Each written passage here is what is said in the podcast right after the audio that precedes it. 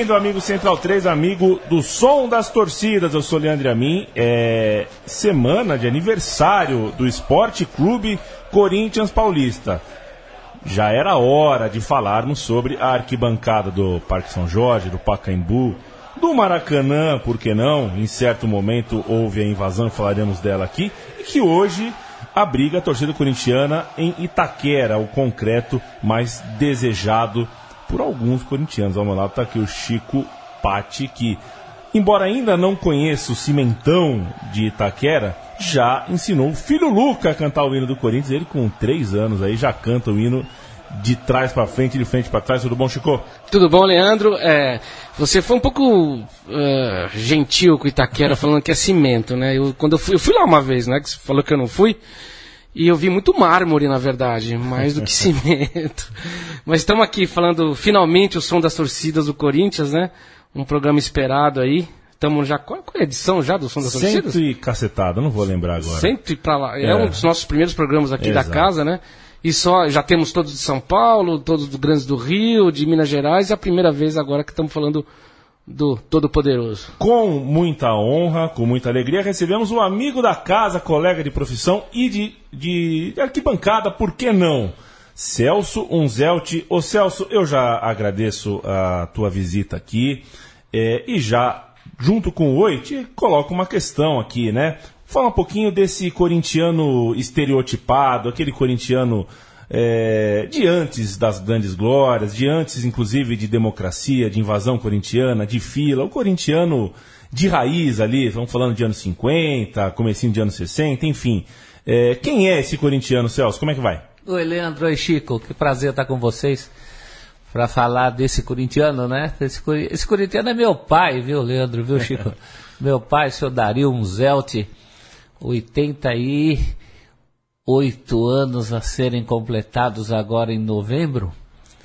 E desde, desde 1935 o homem é corintiano. Então você imagina. Ele só não pegou a Ponte Grande, que é o estádio antes do Parque São Jorge, mas o tio dele, tio Túlio, que eu conheci, pegou a Ponte Grande, me falava das memórias da Ponte Grande. E o meu pai, toda vez que ele faz aniversário, é muito difícil, porque ele não sai de casa para nada, né? Então você deu um chinelo, deu um pijama, acabaram os presentes que você pode dar.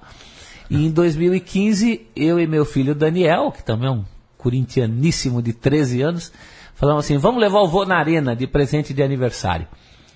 E aí levei o velho na arena. E ele teve duas reações. Quando entrou, ele olhou para cima só falou uma palavra: enfim. e quando chegou em casa, minha, mulher, minha mãe perguntou: como é que foi? Ele falou assim: fui ao shopping center. Não vi é, na, nas expressões dele hoje politicamente incorretas, né? Mas ele falou assim: onde estão os negrões? onde é. estão os palavrões? Onde está o cheiro de cigarro? Onde estão as bocas desdentadas? Onde está o desespero ao que você se referiu, né, Leandro? Desespero o corintiano já não tem há um bom tempo. Onde está o maloqueiro, né? Onde está o maloqueiro e sofredor? Então meu pai sentiu muita, muita falta disso tudo, né? Uma pessoa que viu o jejum de títulos, tomava chuva no Parque São Jorge, cutucava bandeirinha com guarda-chuva, aguentava saco de xixi na cabeça. Durante 22 anos foi isso, 11 anos sem ver ganhar do Santos do Pelé em jogos de Campeonato Paulista. É uma pessoa com muita história. Então toda vez que eu, que eu penso nesse corintiano, onde está esse corintiano? Acho que ele está recolhido né? Ele, ele perdeu o espaço, infelizmente, para esse processo de, de, elitização no futebol. Embora gente muito respeitável, como o meu amigo PVC, conteste esse título de, de elitização, sem dúvida nenhuma há uma diferença, né? Nós sabemos. Só sei com essa música aqui, é do cantada pelo Jamelão, composta por Billy Blanco em 1955. Procurei uma rima para Corinthians? É, isso aí pra ser chamado Corinthians do Centenário bicampeão. É, é um clássico, né? Corinthians do Centenário bicampeão, porque é 54, quatro centenário de São Paulo. O Corinthians já tinha sido campeão do primeiro centenário, o centenário da independência em 22. Então aí que o Corinthians passa a ser chamado o campeão dos centenários, né? Isso é um título maldito? Porque ele que abre depois o, o- a, a fila, a longa fila, do, do longo sofrimento do corintiano. Então, reza, reza a lenda que o- o- as outras torcidas pegaram uma birra danada porque os corintianos ficaram intragáveis, né? Corintiano por cima é uma coisa. Eu tenho um amigo corintiano, quando o Corinthians foi campeão do mundo e tinha o estádio, ele confessou pra mim, falou assim, eu tô com nojo de mim mesmo. e, e os anos 50 parece que o corintiano era, era terrível, era o adversário a ser batido. Então reza a lenda, até falavam que um palmeirense tinha feito lá um, um trabalho e dito que o Corinthians nunca mais ia ser campeão, ou por 100 anos não ia ser o campeão. Tem também uma outra música do Alfredo Borba, né? Que fala, por 100 anos serás o campeão. 100 anos porque só o campeão do quinto centenário de São Paulo, né? Em 2054. Então talvez toda essa soberba tenha alimentado a, a coisa do título maldito, mas ao mesmo tempo icônico, né? Eu, eu, eu, de garoto fui, vi o Campeonato Paulista de 77 com 9 anos, mas ainda peguei um pouquinho aquele fim do jejum e aqueles nomes, Gilmar, Homero, Olavo, Idário, Goiano, Roberto, eu pensava, poxa, ninguém mais chama Homero, ninguém mais chama Idário, então eles tinham um nome, uma grandiloquência, o meu pai exagerava nas, por exemplo, quando eu fiz o almanac do Timão, eu descobri que o Cláudio Cristóvão Pinho perdeu muitos pênaltis, né? E meu pai até hoje fala, o Cláudio nunca perdeu um pênalti. então é- era tudo muito grandiloquente, né? As cabeçadas do Baltazar, o Luizinho sentando na bola. Tinha toda uma mística. Era mitológico. né? Mitológico. E que bom que não tem muita imagem. Eu gosto do fato de não ter muita imagem, porque se tivesse todas essas câmeras de hoje, ia limpar muito mais o mito, né? Dúvida. Foi muito bonito uma homenagem a esses nomes. E muita, muita gratidão aos radialistas que, que deram tanta contribuição à grande eloquência do futebol eh, antigo brasileiro, né? Sim, que contribuíam para isso. Pedro Luiz, né? Eu tenho, eu tenho um discurso do Pedro Luiz quando acaba o, o campeonato do quarto centenário. O Pedro Luiz, quando o Brasil, por exemplo, perde para o Uruguai em 50, ele faz um discurso de improviso no fim da transmissão. E quando o Corinthians é campeão em 54, ele usa palavras. Termina a partida consagrando o Corinthians campeão do certamen do centenário de número 4. Quer dizer, tudo era grandiloquente, né? E estou muito curioso para saber como vai ser o regulamento do Campeonato Paulista de 2054.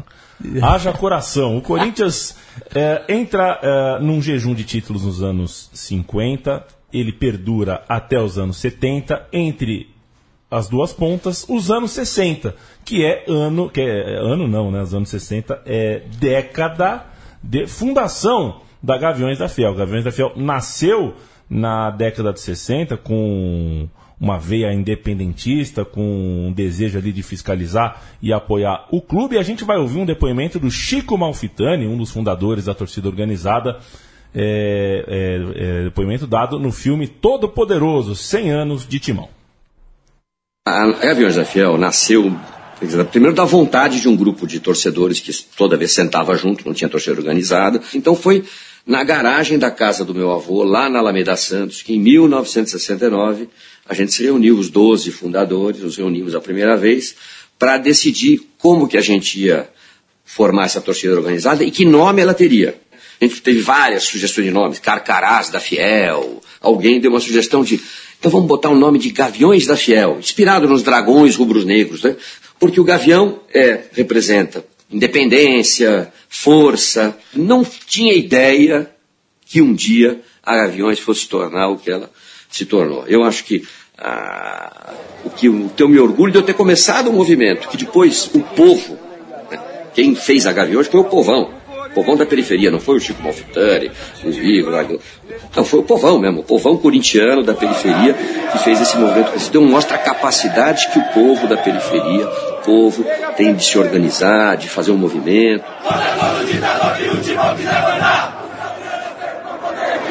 Os gaviões nasceram pra poder reivindicar O fiel que vai querer separar Eu tenho medo de acabar Corinthians nós vamos voltar lá Nossa corrente é forte, jamais se quebrará Nossa corrente é forte, jamais se quebrará É o Corinthians, vamos na mão Até o fim, Gaviões, fiel eu sou É Gaviões eu sou Corinthians joga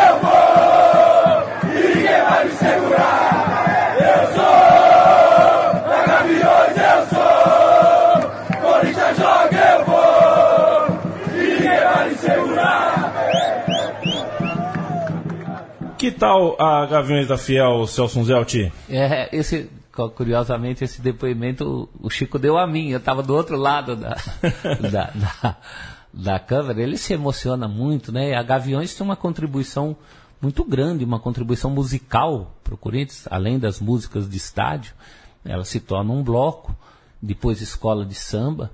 Uh, algumas músicas da Gaviões, a, a música do, do, título do Carnaval de 95 é, é o tema das conquistas da Copa do Brasil e do Paulista de 95 contra o Palmeiras, né? Me dê a mão, me abraça, viaja comigo pro céu.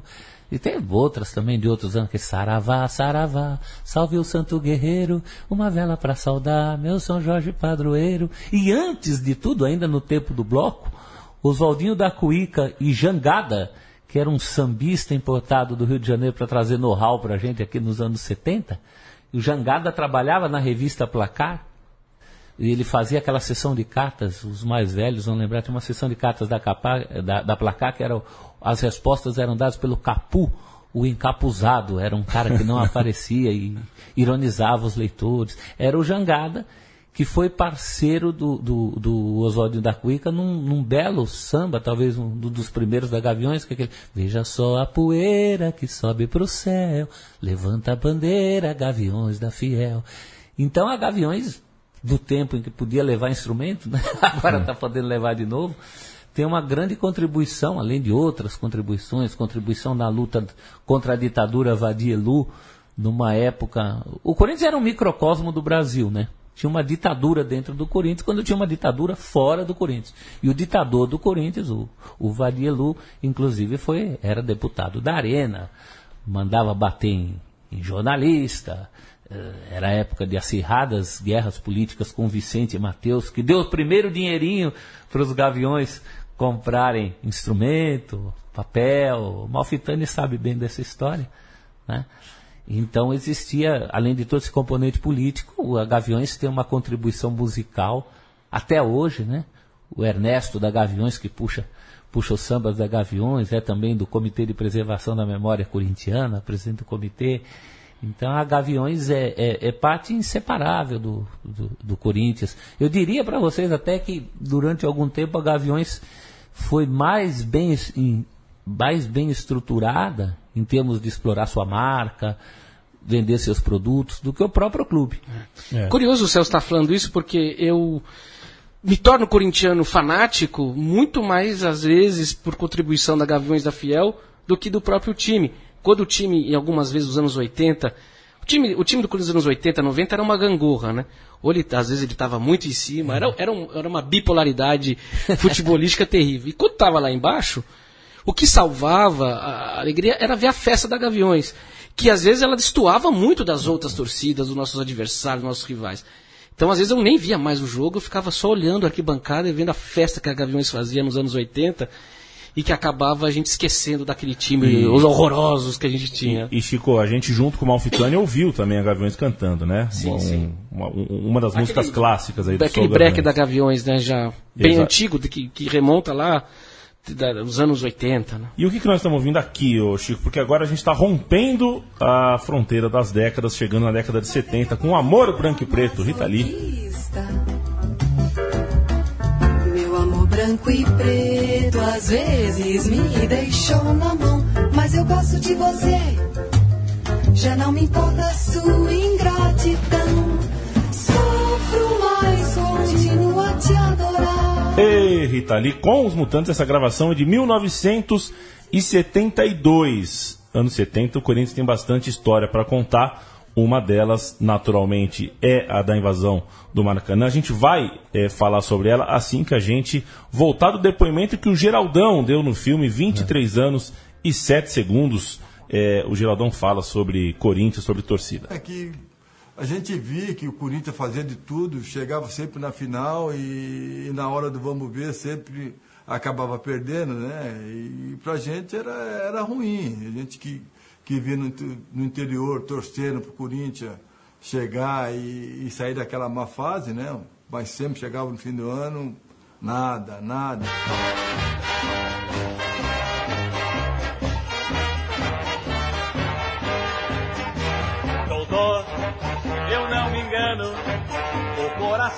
é corintiano. Doutor, eu não me engano,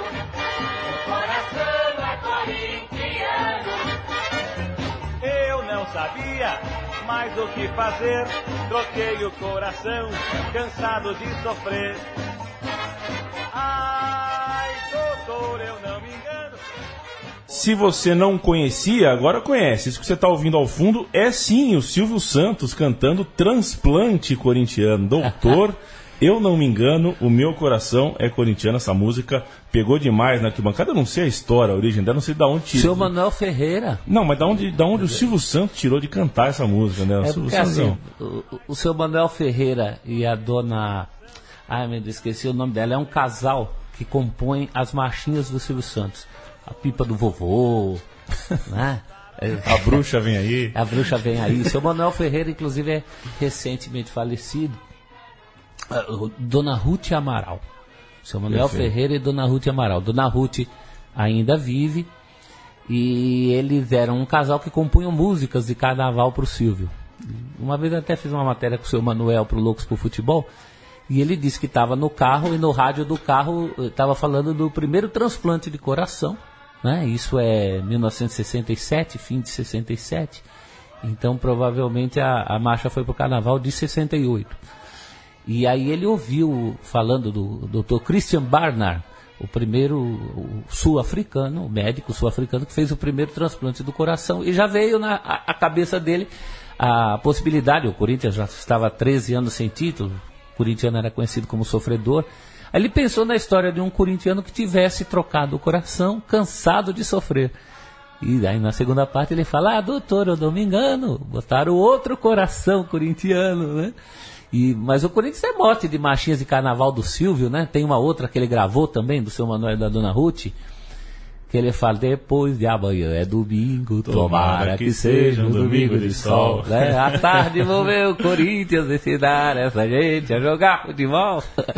o Silvio é carioca, torcedor do Fluminense, aqui se naturalizou corintiano, mas não gosta tanto assim de futebol, tanto que o SBT nunca investiu muito nas transmissões, né? Quando investiu no Paulistão parece que se arrependeu. Ele não acredita muito no futebol como produto. né? Se o Corinthians perde, é porque o juiz foi ladrão, na minha opinião. É como Essa é a minha opinião, né? muito boa essa música. Aliás, muito bom e muito é, é, é, é, importante para a musculatura da arquibancada do futebol brasileiro o comportamento que o corintiano médio teve ao longo do jejum de títulos. E isso eh, rasgou os anos 70 aí eh, pelo interior de São Paulo em jogos do estadual e também pelo Brasil afora nos campeonatos brasileiros. O principal momento dessa fase é, sem dúvida nenhuma, a invasão ao Maracanã em 1976. Os senhores estavam lá, os senhores têm história para contar. Enfim, o que dizer sobre essa, esse recorte da história corintiana que está acima de qualquer música e qualquer melodia? Antes do Celso dar a opinião dele, que é importantíssima, eu, eu considero que a invasão ao Maracanã e essa longa fila de 23 anos do, do que o corintiano tanto sofreu e que a torcida mesmo assim cresceu e permaneceu ali e, e- pegou a alcunha de fiel, né? Eu acho que são as duas coisas principais, são nossos dois, dois maiores orgulhos do corintiano. Acho que os outros títulos ficam em segunda categoria ou até terceira categoria. Eu acho que isso é meio que, que único né, da gente, né? Pode soar um pouco prepotente, arrogante, mas é, é sim, é, né? Essa invasão no Maracanã, aquela coisa maravilhosa, e essa longa fila, a gente lá resistindo, né? O torcedor corintiano ali presente, lotando. Enfim, acho que a gente tem que se orgulhar disso. Eu acho que é o período mais bonito da história do clube. Bonito mesmo. Inclusive, quando se fez o Memorial do Corinthians, falou assim, em dar o nome, como é o do Santos, né? Memorial das Conquistas. Eu fui contra de cara. O, o Corinthians tem ao longo da sua história, você vê esse jogo com o Fluminense era uma semifinal de um título que o Corinthians perdeu. A quebra do tabu contra o Santos é um jogo de turno perdido lá no campeonato de 68. que O Corinthians foi vice-campeão com um monte de ponto atrás do Santos. Os 4 a 3 contra o Palmeiras em 71, do gol do Adãozinho, também é um jogo de turno. Então é, é muito bonito esse lado, e eu não sei se seria possível nos dias de hoje, em que as pessoas estão tão preocupadas com conquistas, com vitórias, com o seu ser maior que o do outro. É, eu não sei, não sei se hoje esse fenômeno se repetiria. Temo que não se repetisse, né? Porque as pessoas hoje estão preocupadas com outra coisa, estética de jogo, ficam torcendo para time estrangeiro, esse tipo de esse tipo de concepção que não é a minha concepção de futebol. Futebol para mim é identidade.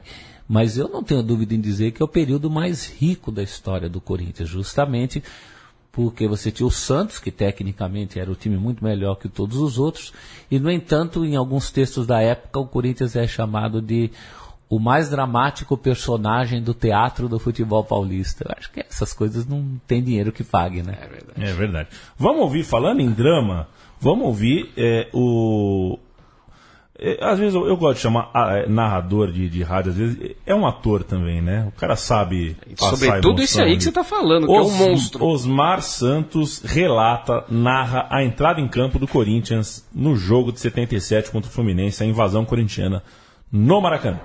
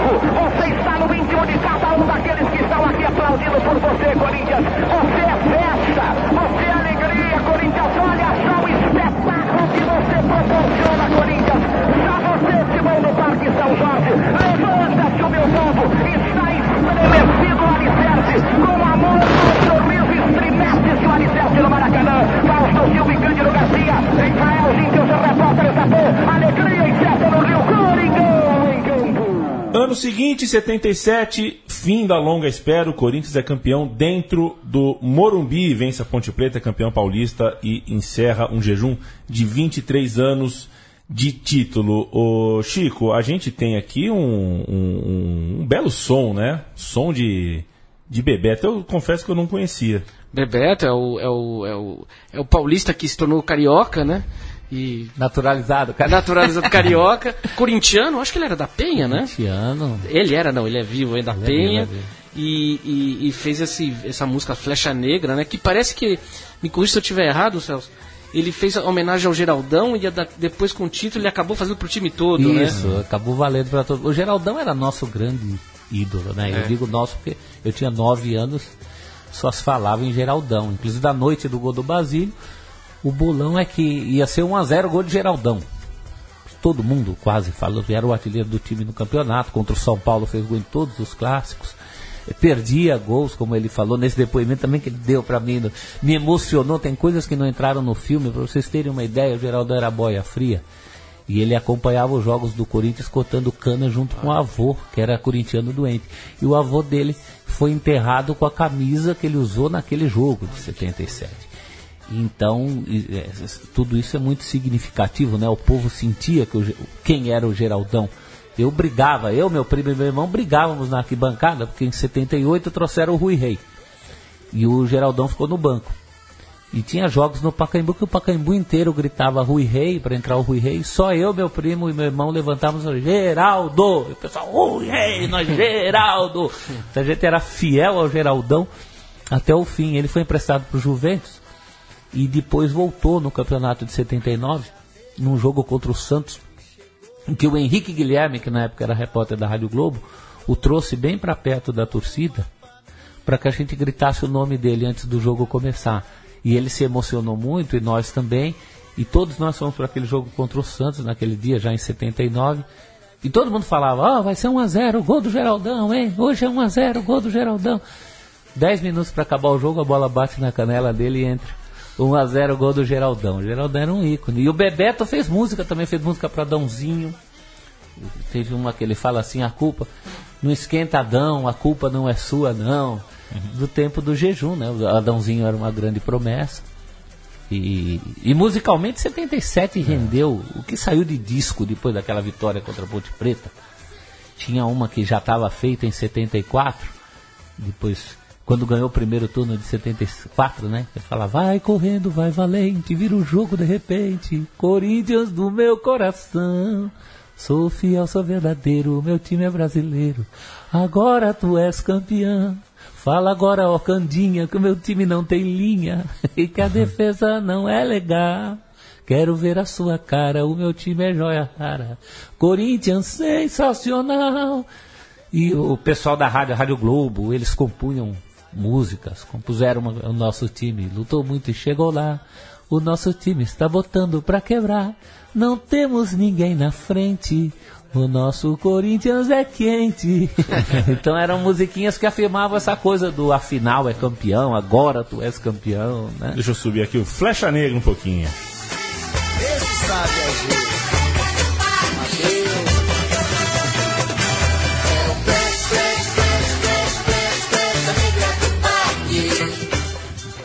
Tem coisa bastante de fora. A gente, por exemplo, é, durante o jejum tem o, o- aquela linda canção, Cachaça do Torcedor, Ah, por exemplo, e tantas outras. Essa é uma oração, né? Fica, né? Paulinho Nogueira. é, o, o Zé, eu come- comenta até uma inconfidência aqui. O moço que está na tua frente, Chico Patti, ele, ele que, corintiano como você, montou esse roteiro que a gente tinha 50 áudios para colocar. É não muita cabe. coisa, né? Não cabe. Se a gente for falar tudo do Corinthians aqui, não vai terminar o podcast. Então, cabe a mim o papel antipático de ir em frente, terminando os anos 70. E o censor é um palmeirense, isso que é terrível.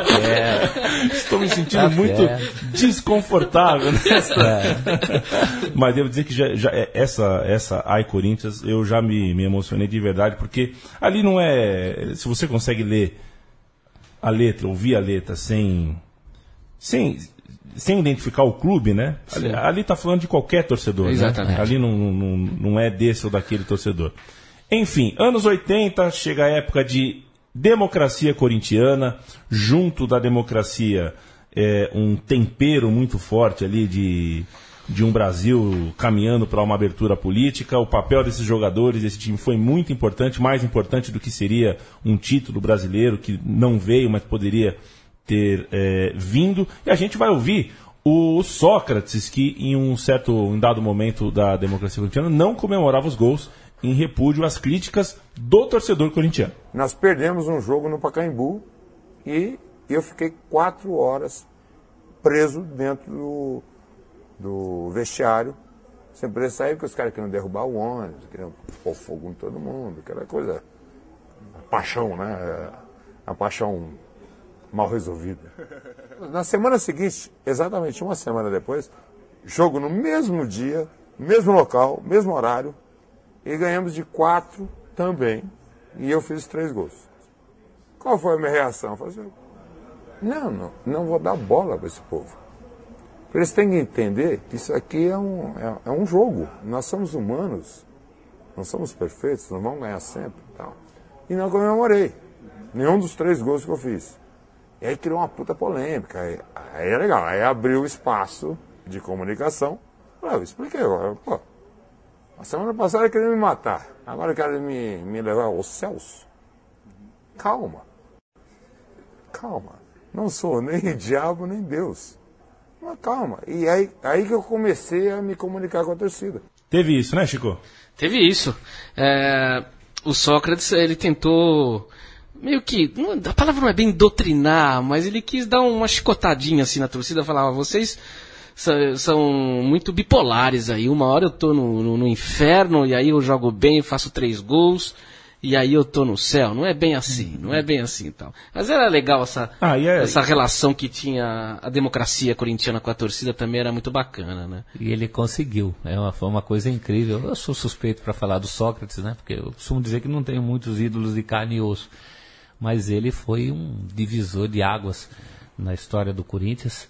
Você pode dizer tecnicamente o Rivelino foi mais jogador que ele, concordo, mas ele tem uma atuação extra-campo e principalmente naquele momento, essa coisa do- de cadenciar, de fazer a torcida saber esperar, de dar o resultado para que a torcida confiasse, porque ele dava. Ele deu o campeonato de 82, matando o São Paulo.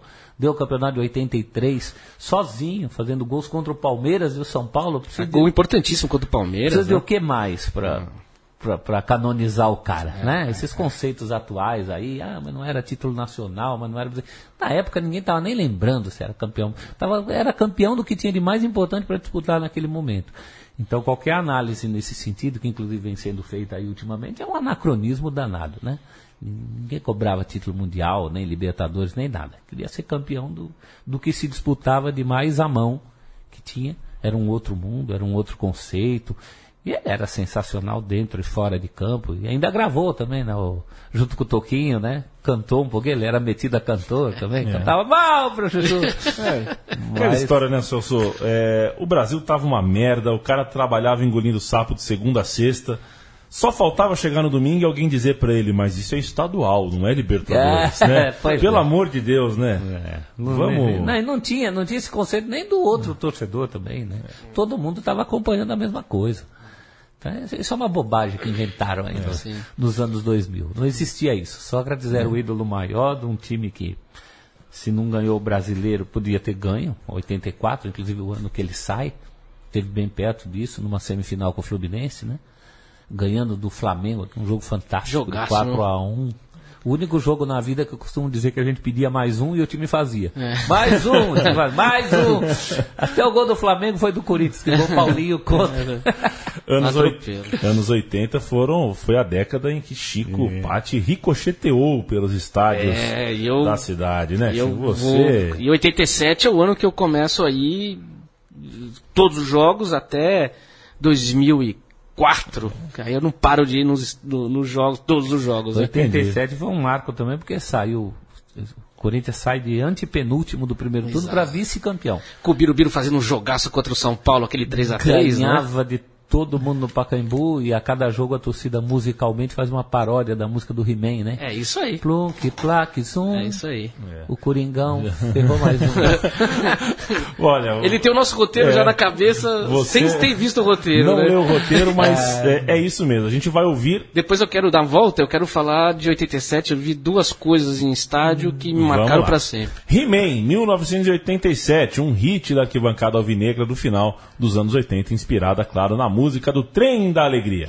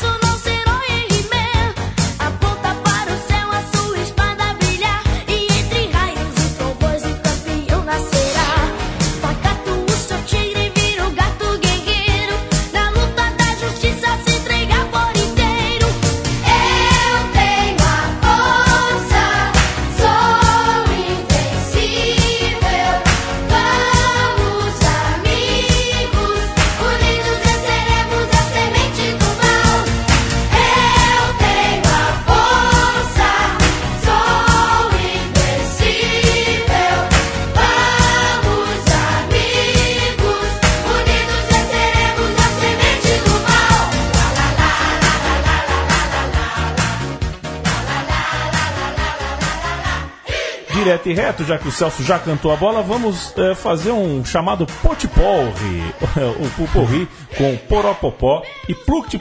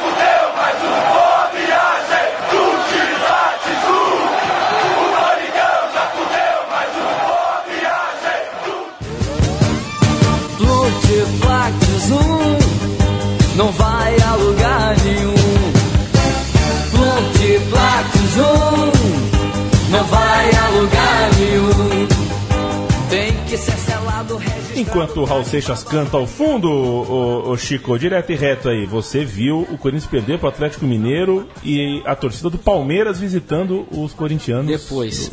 É, 87 Copa União, o Corinthians mal, mal. E não tinha um time tão ruim assim, né? Não. Edmar, Everton, um bom time. É, e o, ti- enquanto o Atlético Mineiro, que a gente eu acho que precisava ganhar de qualquer jeito, né? É, Renato ficou Permucho. mal naquele, naquele ano. né? E o- era uma quarta-feira à noite, o Renato Premucho faz dois gols, depois a gente acaba fazendo o gol de honra. Mas a torcida ali, já no segundo tempo, completamente de saco cheio, xingando todos os jogadores, menos um, o Birubiru. E, mas eu me lembro, era todos os jogadores. E tinha uma linha especial que era xingado muito, que era o Jorginho, que era o grande ídolo do Palmeiras, que acabou saindo depois da tragédia de 86, né? E ali ele foi o grande bode expiatório daquele jogo, né?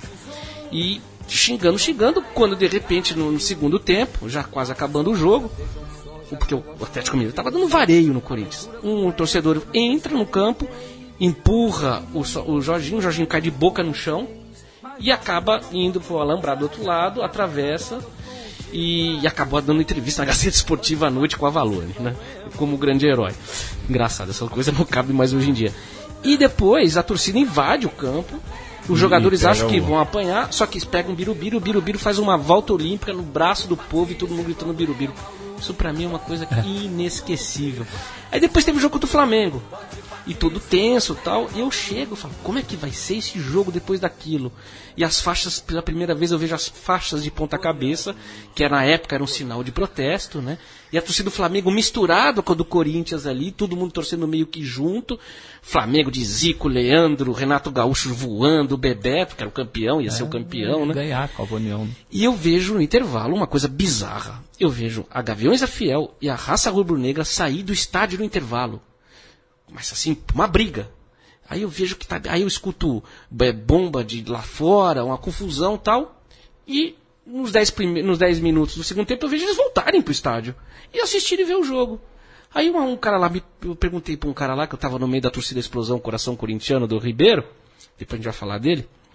É, o cara fala, não, era a Mancha Verde que veio aí, porque teve briga no Maracanã, que foi uma briga séria que teve entre Palmeiras e, e Flamengo. Flamengo naquela. Então a Mancha Verde veio tirar satisfação. Olha a coragem dos caras de virem tirar satisfação no dia do jogo do dos maiores rivais que estavam ali. Então é isso. O, o- a gente, eh, já que você citou a torcida do Palmeiras, vamos ouvir o segundo. Sabe que a minha, uma vez a minha avó, né, comprou um disco do Roberto Carlos, falou: pô, conheço todas as músicas, só essa última que eu não conheço, Potipolri. Que música é essa? Futebol. É em francês. É, exato. um pupurri de músicas corintianas contra Santos, São Paulo e Palmeiras. Afinal de contas, falar de rivalidade é esporte predileto de toda a arquibancada desse país.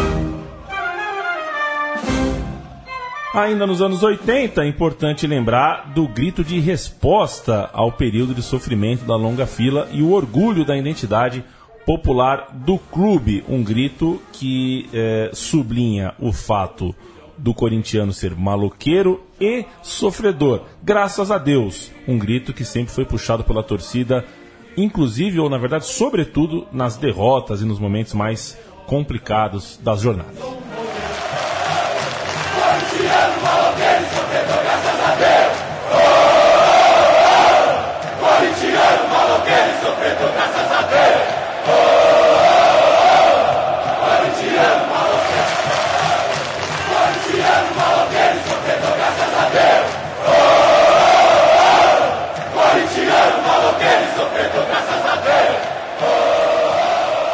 Vivemos os anos 80, Celso, e o que dizer do corintiano? A partir dos anos 90, o Corinthians passa a ser um time que ganha campeonatos nacionais, que contrata os grandes craques, que tem. é, é, é, que, que muda, né? Que, que muda a, a forma de se relacionar ali com, com, com preço, com jogadores, enfim. É, esse Corinthians anos 90, o que te parece? É, até porque entrou o capital forte aí, né? O, o título, primeiro brasileiro de 90 ainda foi na raça, ainda foi no corintianamente, tinha o Neto, tinha o Ronaldo e o Marcelo e o Márcio feitos em casa, e não tinha muito mais do que isso. Então até 90, aí, eu considero o título de 90 ainda um título raiz. Mas daí para frente também começam as, as famosas parcerias, né? Hicks, Excel, não necessariamente nessa ordem. Primeiro Excel, depois Hicks, depois a malfadada parceria com o MSI, que acaba custando um rebaixamento para a segunda divisão. É o pacto com o diabo, né? Quem leu Fausto de Goethe sabe, o cara consegue tudo o que quer, mas tem que pagar com a alma, né? E foi o que, o que aconteceu pagou com, com a alma mesmo, ele né? Pagou com a alma. Foi um, um pacto diabólico. Então dá muita saudade desse, desse Corinthians. Meu amigo Lúcio Ribeiro, que é um grande jornalista de cultura pop, palmeirense, doente. O Lúcio sempre brincava comigo, falava, vocês têm que mudar esse nome aí, enquanto chamar Corinthians Paulista não vai ser campeão brasileiro.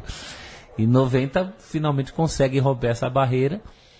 E aí o Corinthians entra, na verdade o Corinthians é sempre um, um- um time do seu tempo, né? A gente fala dessa elitização de hoje, mas isso vem de longe. O professor Plínio Labriola fez um trabalho de ainda de graduação de história na PUC que se chama Resistência e Rendição, os primeiros anos do Esporte Clube Corinthians Paulista. Então essa rendição de hoje, do, do Pacaembu para Itaquera, do estádio ah, arrendado para o estádio próprio, na verdade vem de muito antes, vem de quando um clube de várzea teve que tomar a decisão de participar do futebol oficial. E assim sucessivamente, né? A história do Corinthians e do próprio futebol, dos clubes de futebol, é uma sucessão de rendições. Você vai deixando uma identidade para assumir outra. A gente se choca muito porque essa é a mudança que a gente está presenciando. Mas meu avô também podia dizer que bom era no tempo que tinha uma cerquinha em vez de alambrado. E assim sucessivamente, né? Posso falar um pouquinho só da rivalidade? Bem rapidinho? Manda ver. Eu, Tempo urge. Tá, eu tô nos anos 80, começo a descobrir meu corintianismo, floresce aqui. E eu, eu- o grande rival era o Palmeiras, né? O Palmeiras era, o- era e pra, ainda considero o grande rival do Corinthians. Isso é, é imutável. Agora, outro rival muito importante, mais do que o São Paulo, era o Santos. Eu pego uma geração sofrida pelo Santos. Então, assim, a rivalidade primeiro era Palmeiras, segundo o Santos e depois o São Paulo. Que, eu tô errado, Celso? Você tinha essa mesma sensação ou acho, não? Acho que varia. O meu pai, ele, ele chega a torcer para o Palmeiras e não torce para o Santos. Porque foram 11 anos vendo perder do Pelé, principalmente, né? Do time do Pelé. Eu, particularmente, até brincava com o negócio do Santos. Eu falava para os meus amigos, porque nos 80, 90, o Santos não conseguiu tantos títulos, né? Conseguiu um justamente contra o Corinthians em 84. Até brincava que ia botar um adesivo no carro, tinha aquele negócio, eu acredito em duendes, né? Eu, eu brincava que ia botar um adesivo, eu não acredito em Santos. Brincando com essa coisa com, com os amigos santistas. É, o Palmeiras é sempre, né? Independente de resultado, independente de fase. Outro dia meu filho, eu estava vendo Palmeiras e Barcelona do Equador, acompanhando os pênaltis até a noite, falava assim para mim, pai, estou perdendo horas de sono, mas sei que vai valer a pena, torcendo contra o Palmeiras. Eu falei, bom, criei um monstro, né? Eu não sou tão anti-palmeirense assim, e o menino já tem esse sentimento, a gente não sabe de onde vem.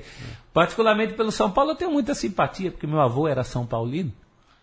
E eu tenho boas recordações de jogos decisivos contra o São Paulo. É, isso, Né? isso conta. Então isso conta bem. Agora, contra o Palmeiras é sempre uma pedreira, uma dificuldade, essa coisa do, do imponderável. Às vezes ter mais time e perder o jogo. Isso acontece do lado do Palmeiras também, né? Às vezes, Quando o Palmeiras se acha, aí é que ele perde do Corinthians. E o Corinthians, por exemplo, aquela, aquela semifinal de Libertadores de 2000, a diferença entre os dois times era abissal. E o Palmeiras consegue aquela classificação. Então acho, acho que tudo isso traz mais ingredientes para o clássico, né? Mas acho que sem dúvida é o, é o clássico que a maioria aponta como o, o mais pegado, né? Se o Corinthians começa os anos 90 campeão brasileiro, começa os anos 2000 campeão do mundo e vale o registro aqui. Eu não lembro de outra ocasião em que uma torcida canta os 90 minutos a mesma música.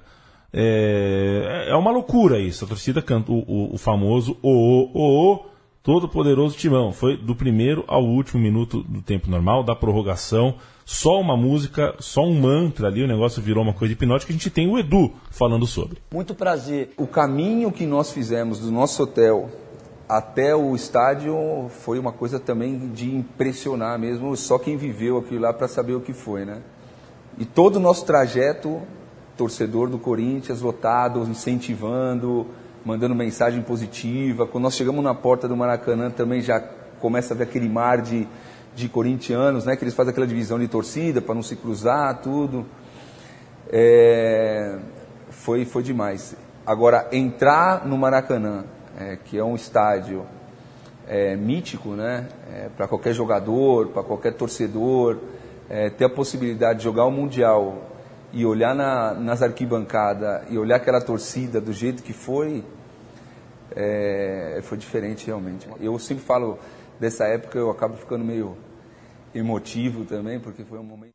Voltando do Rio de Janeiro do Mundial de Clubes de 2000, a gente ouve outra que fo- foi um hit aí é, nos últimos anos. Aqui tem um bando de loucos. Embora detratores do marketing tenham transformado isso em camisa, em jingle, em slogan, essa canção, quando tocava na arquibancada, era muito cantada por todo o estádio das sociais, as bancadas.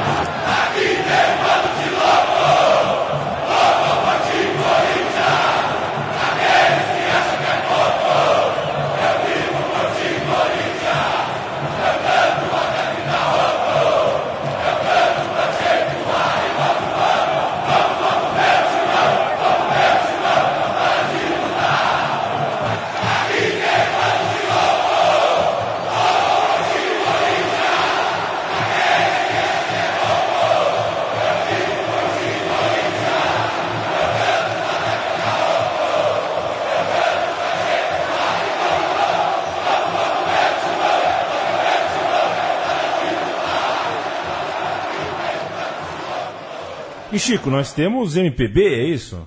É, temos aqui um potpourri de MPB, de Roberto Carlos, Tim Maia. Esse do Roberto Carlos, Não Para, Não Para, me lembrou muito o, o ano que a gente sai do rebaixamento, né? E depois vai bem na Copa do Brasil. E me lembra mesmo um jogo contra o Botafogo, no Morumbi. Acho que Jogaço, foi, jogaço. foi, foi a despedida do, do da, da- da torcida do Corinthians do Morumbi. A despedida é. que eu digo, aquela, aquela catarse do Morumbi, com aquela coisa lotada.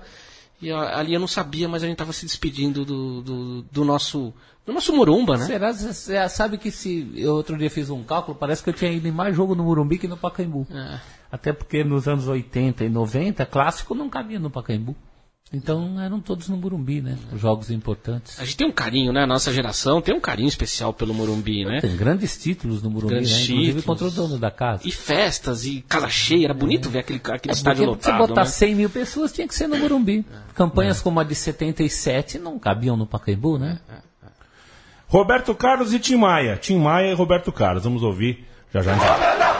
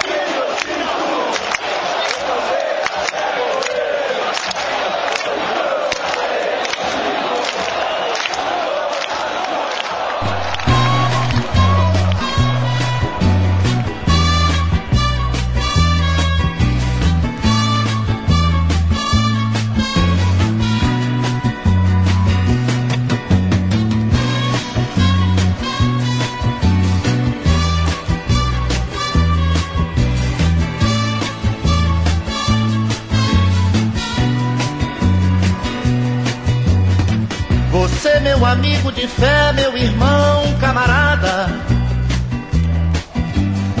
Amigo de tantos caminhos e tantos. Outra canção que fez muito sucesso de um título que foi muito comemorado foi a Libertadores de 2012, que consagrou o Vamos, Vamos Corinthians. Essa noite teremos que ganhar uma música que tá muito ligada a você, né, Celso? Não a música, a criação da música, mas você tem uma história com ela ali. Ela, ela explodiu mesmo naquele jogo contra o Vasco, né? Que eu, eu, eu assisti do teu lado e o teu filho tava lá e eu, eu te cumprimentei, Celso.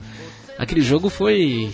Aquele foi épico. Eu, né? pra falar a verdade, na hora do gol eu nem tava vendo mais nada. Eu tava vendo a garoa caindo na luz do refletor do Pacaembu, assim meio catatônico, meu filho me avisa, olha o Paulinho, olha lá. Ele que avisou que ia sair o gol da vitória. Porque acho que o Corinthians já tava aliviado só de não ter tomado aquele gol no lance do Cássio e no escanteio, a bola no travessão. Aquele foi uma loucura, né? Uma catarse, aquele cumprimento do Paulinho com o torcedor no alambrado, o Tite fora, no meio do- da torcida ali na numerada, é uma coisa épica. E ali foi uma grande arrancada. E essa música marcou muito, né? Se vamos Corinthians, essa noite teremos que ganhar. É aquela questão de confiança, né? Você vai ganhando confiança e vai percebendo que quando canta isso não perde mesmo. E foi muito bacana. É quase um mantra, né? Virou Funciona um- como um mantra. É, o Pacaembu favorece muito isso, né? Quando corre aquela energia no Pacaembu é, é. uma coisa impressionante. Essa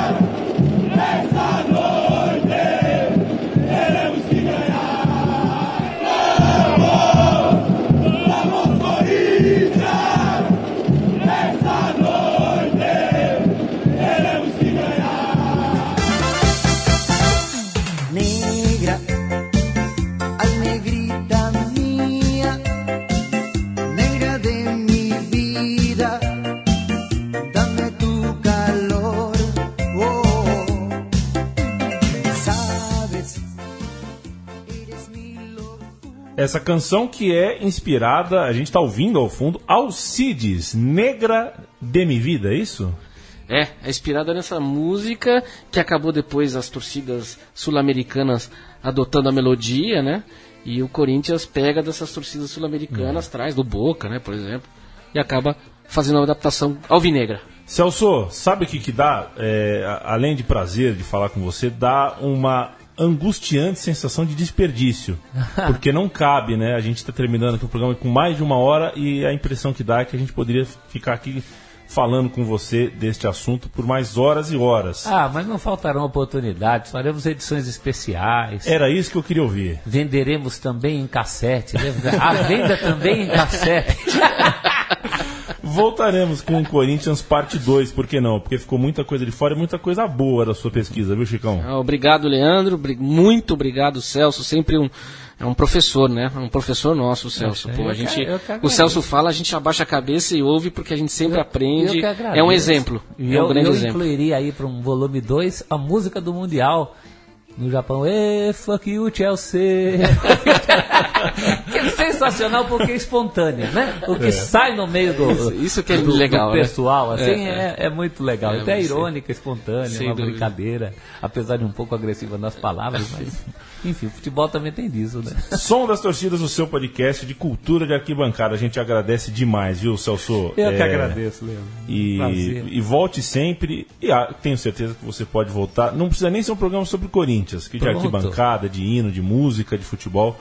Você sabe e sabe muito. Oh, legal, legal, é um prazer. Um prazer recordar, até porque agora está tão, cada vez mais difícil, né? Você não tem o outro lado para É. cantar contra nos jogos em São Paulo, enfim.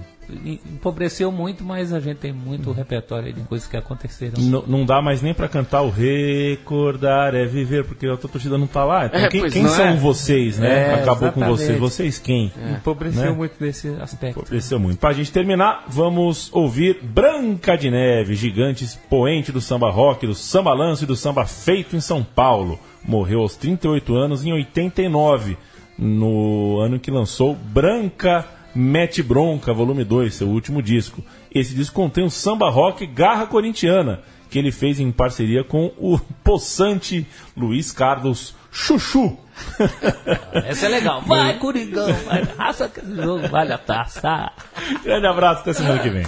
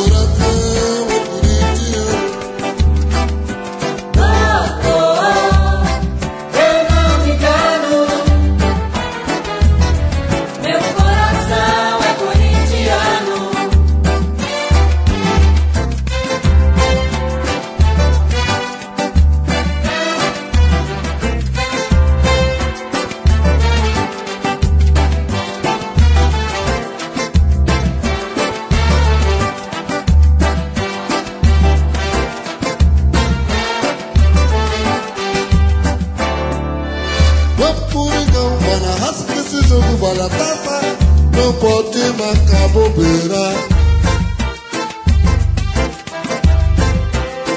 O Morumba tá gaviões estão inflamados.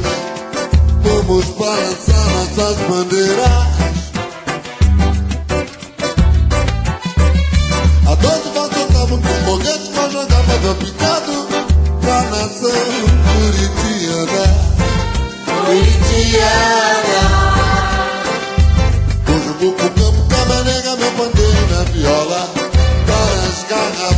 Cana